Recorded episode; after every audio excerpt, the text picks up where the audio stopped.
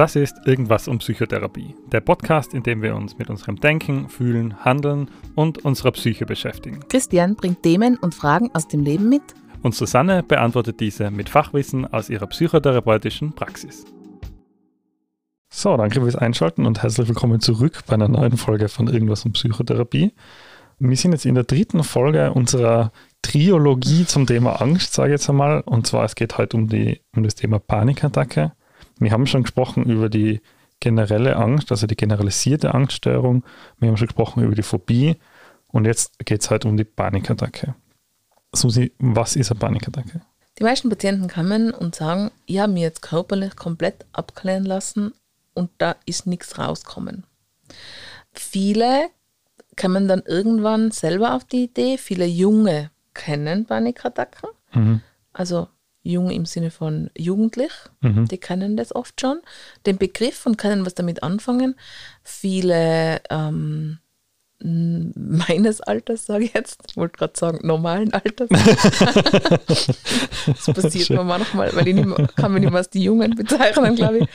Ähm, die beschreiben das eher so als nur rein körperlich. Mhm und haben überhaupt keine Idee von Panikattacken, hören dann aber, dass es eine ist und können es nur ungefähr zuordnen. Mhm. Und ich sage jetzt, Menschen in der Generation meiner Eltern, so grob gesagt, kennen das nicht. Mhm. So ist mein Eindruck oft. Und die kommen dann eben je nach Alter und beschreiben das dann. Und Menschen in so zwischen 30 und 60 ähm, ist jetzt natürlich nur meine persönliche Einschätzung, ähm, waren dann auf jeden Fall schon einmal beim Arzt mhm. und haben sich das Herz anschauen lassen mhm. oder irgendwie so versucht, das abzuklären, sind unter Umständen schon mehrmals auf jeden Fall einmal notfallmäßig behandelt worden, mhm. wenn sie so gar keine Ahnung haben. Mhm. Und dann sind sie ganz erschüttert, dass das psychisch sein kann. Mhm. Ähm, es ist nicht immer gleich, aber es ist immer ähnlich. Also die Panikattacke fängt an, bei unterschiedlich, kommt mit Herzrasen, Schwitzen, teilweise Übelkeit, Schwindel. Viele beschreiben, sie sind ähm, wie paralysiert, sie können überhaupt nichts mehr sagen mhm. und massive Angst und Panik. Da sind wir natürlich jetzt beim Wort. Ähm, Panik und Angst ums Leben. Mhm. Ähm, ich habe eine Patientin, die hat mir erzählt, sie war viermal mit der Rettung in der Notaufnahme und das Erlösendste war, dass beim vierten Mal ist ein junger Assistenzarzt zu ihr gekommen und hat gesagt, seien Sie schon einmal auf die Idee gekommen, dass das psychisch sein kann? Mhm. Und sie hat gesagt, sie war in dem Moment total schockiert und total überfordert und war danach so froh, dass es eine Erklärung gibt. Mhm. Sie hat dann immer EKG gemacht und ist untersucht worden internistisch und es ist einfach nichts rausgekommen. Es hat aber auch dann offensichtlich, man, man kann kaum einen Vorwurf machen. Das ist eine ganz hektische Situation und dann sind wahrscheinlich alle froh, dass es nichts mit dem Herz ist in dem Moment. Aber sie hat wirklich viermal braucht, um diesen Tipp zu kriegen. Mhm. Und das ist für Menschen dann oft eigentlich der nächste Schock. Ich habe ja keine psychischen Probleme, mir geht es ja so gut. Genau, oder ja. So schlimm ist es ja noch gar nicht. Ja. Und dann. So viel Stress habe ich gar nicht. Genau. Ja. ja. Und die kann man halt leider selten allein, die mhm. Panikattacken. Also die kommen meistens regelmäßig. Mhm. Und von regelmäßig, ähm, regelmäßig einmal am Tag bis regelmäßig zehnmal am Tag ist alles möglich. Oder regelmäßig einmal in der Woche. Aber es ist einfach ein ganz ein großer Einschnitt in deine plötzliche Welt. Mhm. Ist, ist die Panikattacke die häufigste Form der Angst, die du in deiner Praxis erlebst? Ich, äh, in meiner Praxis ja. ja. Schon, ja. Also ich muss sagen, aber vielleicht liegt es auch am tiefen psychologischen Zugang, dass ich wenig mit Phobien zu tun habe, mhm. weil das irgendwie einfach andere Kollegen und Kolleginnen spezialisierter machen. Mhm. Also kann man immer auch tiefenpsychologisch anschauen, aber gibt einfach die Verhaltenstherapie, die für Phobien sehr gute und sehr schnelle Ansätze hat. Mhm. Ähm, es gibt ja dann noch die generalisierte Angststörung, die einfach oft in Kombination kommt, mhm. nämlich auch mit Panikattacken. Und Panikattacken ist schon das, was ich am häufigsten habe und ganz viel momentan bei Jugendlichen. Mhm. ist die Panikattacke dann irgendwie alles Einschränkendste von diesen Angststörungen? Ich denke ja, ich denke, sie macht hilflos. Sie macht sowohl den Betroffenen als auch den, der daneben steht, hilflos. Mhm. Und sie überrumpelt so. Weil die Phobie, das haben wir in der anderen Folge auch angeschnitten, die kann ich ganz gut umgehen. Mhm. Da war sie, okay, was ich nicht, Spinne da drüben mag ich nicht, oder den Weg mit Hund mag ich nicht, mhm. gehe nicht. Oder auch so bei der generalisierten Angststörung, die ist dann eh immer dabei quasi. Und die Panikattacke, die kommt ja so abrupt und bei ganz vielen Menschen ohne Vorankündigung, mhm. dass sie dann also ausgeliefert sind. Und was für die Jugendlichen oft schon wirklich sehr nachvollziehbar schwierig ist, dass das vor anderen Menschen passiert. Mhm. Weil irgendwie in unserer Gesellschaft irgendwie angesehener, sage ich jetzt mal ganz überspitzt, ist schon eine Spinnenphobie. Ja. Oder? Weil wenn wir zwar zusammensitzen und ich sage, so, Spinne und du tust sie weg, dann kann man danach lachen und sagen, na geh bitte. Ja, ja, und vor allem bin ich dann der große Held, der genau. die Spinne weg dann hat. Aber ja. wenn, wenn einer von uns eine Panikattacke hat, mhm. Dann sind wir eigentlich beide ziemlich angeschmiert in dem Moment, oder? Der, ja. der sie hat, weil er einfach dieses überrumpelnde Gefühl hat mhm. und der, der daneben ist und irgendwie dazuschaut, wie es dem anderen einfach ganz offensichtlich nicht gut geht. Mhm. Und wenn ich jetzt nicht gerade Therapeutin bin oder das kenne, dann rufe ich die Rettung. Ja. Was ist da ein guter Tipp vielleicht für Menschen, die jetzt in dem Fall nicht die Panikattacke haben, sondern die das miterleben? Mm, das ist wirklich sehr unterschiedlich. Oh, das ist ein guter Tipp. Also ich habe schon oft gehört, dass es Menschen hilft, wenn sie berührt werden. Mhm. Es kommt vielleicht schon auch darauf an, wie gut kenne ich die Person, aber so, dass der Mensch sieht, ich greife den jetzt an, also nicht von hinten, sondern der, ich gehe her und greife den an und sage mal den Namen. Mhm und dann einfach auch so, also ich würde dir, ich würde die, ich würde vielleicht die Hand auf die Schulter legen, aber weil wir uns auch kennen und sagen, Christian, ist alles okay, sitz dir mal hin, mhm. das geht vorbei. Das wirkt jetzt ganz bedrohlich, aber das geht vorbei. Und ich glaube, das ist ganz was Wichtiges, was Menschen mit Panikattacken auch mit der Zeit lernen. Das ist total bedrohlich. Ich weiß, das Gefühl in dem Moment ist immer wieder total, zieht man den Boden unter die Füße weg, aber es geht vorbei. Mhm. Das dauert, zehn Minuten, drei Minuten, Viertelstunde, aber dann ist es Schluss, außen vorbei und dann ist auch die Angst wieder weg. Das brauche ich, die Info. Ich merke jetzt gerade, während du genau das erzählst, wie es in mir hochsteigt, weil ich habe das Thema Panikattacken auch schon am eigenen Leib erlebt. Mhm. Uh, und das war so ein Riesenpunkt, genau das, was du sagst, was ich selber lernen habe müssen, dass, dass es vorbeigeht, das ist für mich total hilfreich gewesen. Mhm. So, weil am Anfang habe ich immer das Gefühl gehabt, oh Gott, das ist jetzt der Zustand und so bleibt es. Bei mir sind sie immer in der Nacht gekommen, die Panikattacken. Mhm. Und dann war immer dieses, ich bin ja selbstständig und äh, warum mache ich das überhaupt und der ganze Druck und ich, bin, ich werde ihm nicht gerecht und oh mein Gott und dann eben Herzrasen und so. Und, diese, und dieses Wissen dann nach der dritten oder vierten Panikattacke so, ja, okay, ich weiß, sie geht dann wieder vorbei, das ist schon sehr hilfreich. Mhm. Und was mir auch sehr viel geholfen hat, ist, wie du gesagt hast, eben die Berührung. Oder? Also ich habe da meine mhm. Partnerin neben mir im Bett liegen gehabt und wenn ich sie dann irgendwann einmal doch aufgeweckt habe, was ich am Anfang nie getan habe, aber dann gewusst habe, es hilft mir einfach, wenn der mich einfach in den Arm nimmt und sagt, hey Christian, alles gut, die Zeit, mhm. äh, es geht wieder vorbei. Das ist, glaube ich, so das Hilfreichste, was, was ich gemerkt habe und ich merke in mir, wie mir das triggert, ja. wenn ja. man über das redet, ja. äh, weil es einfach echt äh, ist einfach ein Scheißgefühl. Ja, also Panikattacke. Aber was hätte da, glaubst du, weil das ist ja jemand Vertrauter, gell, wenn mhm. mein Partner neben mir liegt und der weiß das dann mit der Zeit. Was tät da bei wem Fremden, glaubst du, helfen, wenn du da jetzt so weiterspinnst? Ähm, ich glaube schon, dass, dass die körperliche Nähe bei mir, also ich bin, gen, ich bin generell ein Mensch, so, mhm. ich umarme gerne Leid, wenn wir, wenn wir uns begrüßen. Und das war ja für mich während Corona so ein bisschen, mhm. ich dachte, hm, ja, ich hatte es schon gerne, einfach mal wieder auf die Schulter klopfen oder so.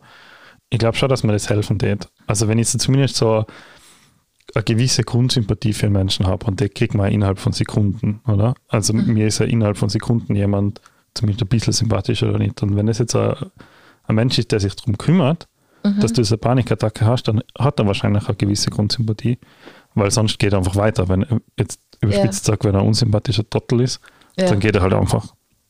Äh, und wenn der dann herkommt und in den Arm um meine Schulter legt und sagt, hey, jetzt sagt ihr mal hin und schau, dass du mal die Atmung ein bisschen in den Griff kriegst. Mhm. Es geht vorbei, keine Angst, ich bin da, ich bin für dich da, was geht denn ab? Ja. ja ich glaube, mhm. so, das war für mich immer so, also ich habe die Situation nicht gehabt in der Öffentlichkeit. Mhm. Ich glaube, das wäre mir extrem unangenehm gewesen in der Öffentlichkeit. Mhm. Aber ich habe es halt mal in der Nacht gehabt. Ja. ja. ja. das ist natürlich klar bei jemandem, der ein hohes Level hat wie du, mhm. der kommt nur in der Nacht aber. Ja, voll. Ja, es gibt einfach so unterschiedliche Personen, oder?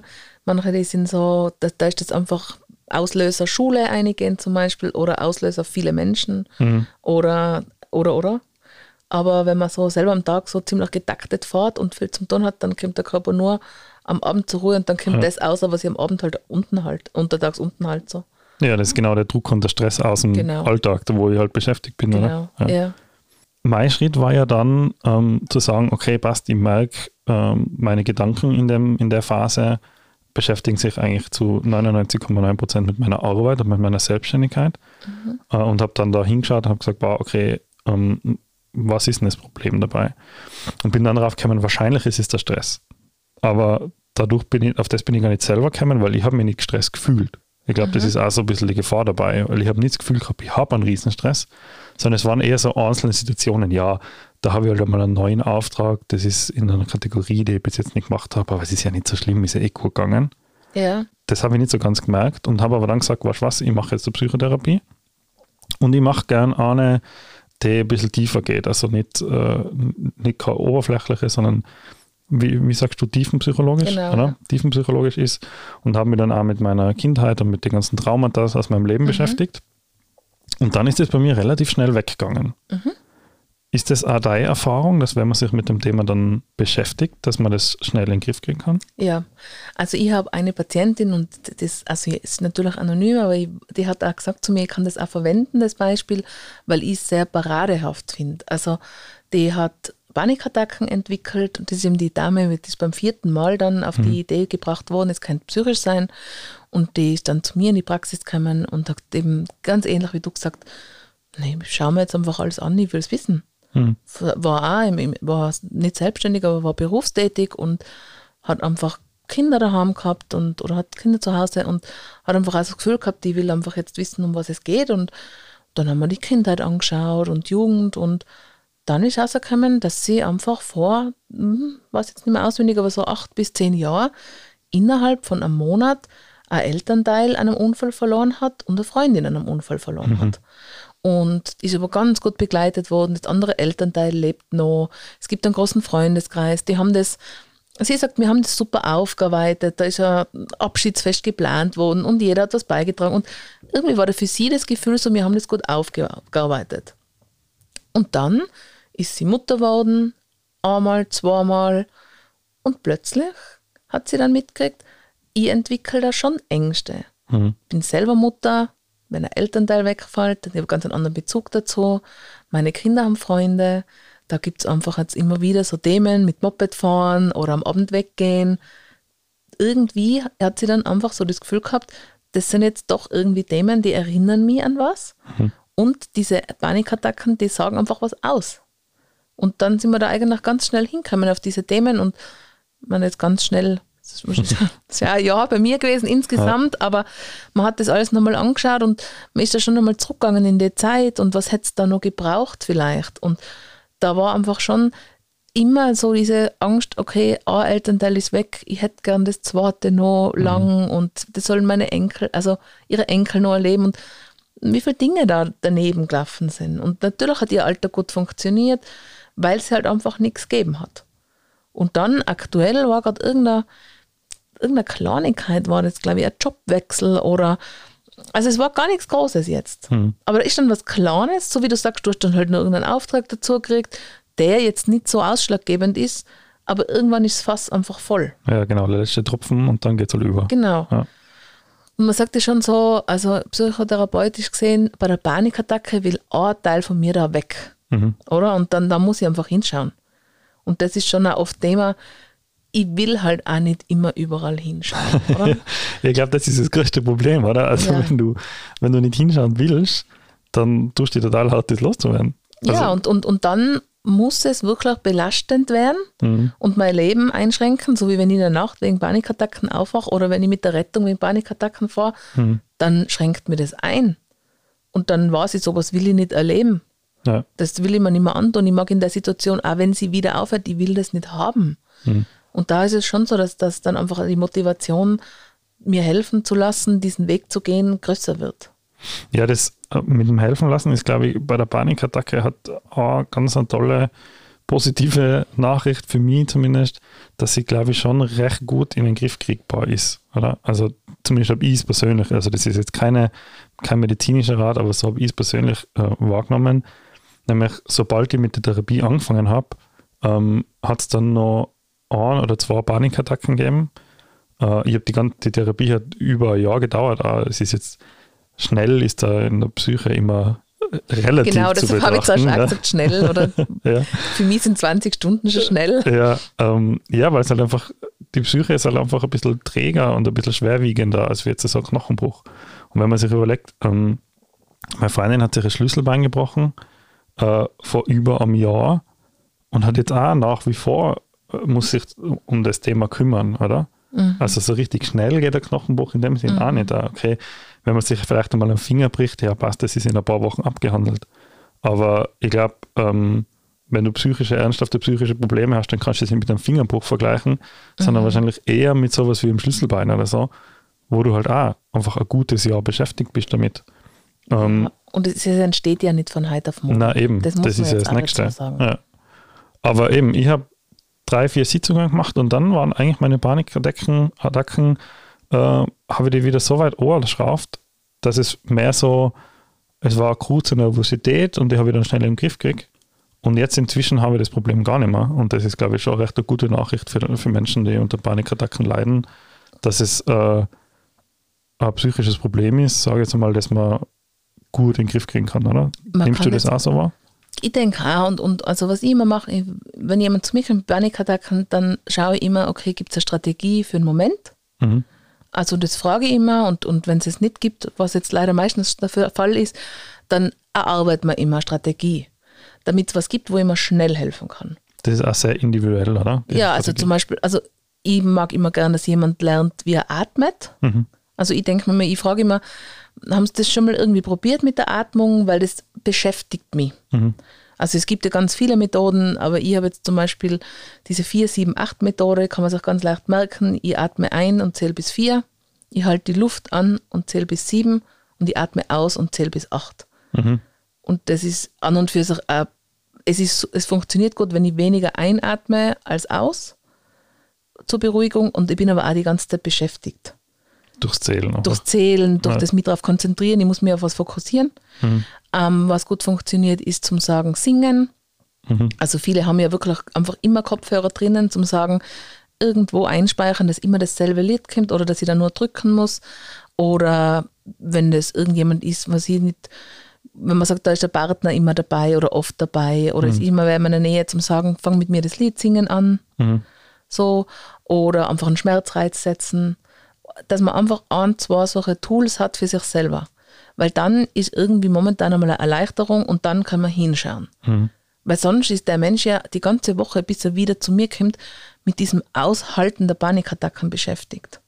Und das kann man schon aushalten, aber das ist auch körperlich wahnsinnig anstrengend. Ja, ja, so wie du das kennst, ja. du hast ja dann keinen Schlaf in der Nacht. Ja, ja, die, also der darauffolgende Tag ist ja dann auch immer die Hölle. Also genau. du bist ja unfassbar miert und unausgeschlafen und äh, auch psychisch nicht auf der Höhe, weil du halt einfach noch so die Nachwehen ein bisschen hast von dem, oder? Genau. Das beschäftigt dich ja. Und dann sage ich ihm immer mal irgendwas, was man schnell abruft und wo ich mir schnell helfen kann. Und dann ist sie zwar da, aber ich kann was dagegen tun. Und das ist mhm. ja das, was wir Menschen so brauchen.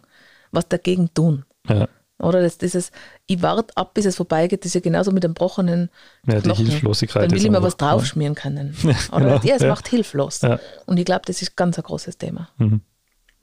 Okay, also auch da bleibt am Ende des Tages, wie so oft, der große Tipp, professionelle Hilfe suchen und vor allem im Moment sich zu merken, das geht vorbei, das ist jetzt eine Momentaufnahme und man kann was dagegen tun.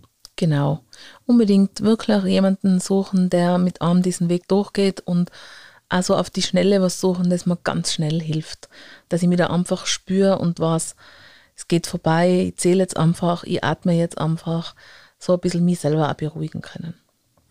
So, an der Stelle nochmal kurz der Hinweis, wenn das Thema Angst die interessiert. Wir haben noch zwei weitere Folgen dazu aufgenommen, wie schon erwähnt. Einmal zur generalisierten Angststörung und einmal zur Phobie. Also gern da reinhorchen und wenn euch mehr von uns interessiert, dann am besten abonnieren und bei der nächsten Folge wieder reinhorchen. Danke, bis zum nächsten Mal.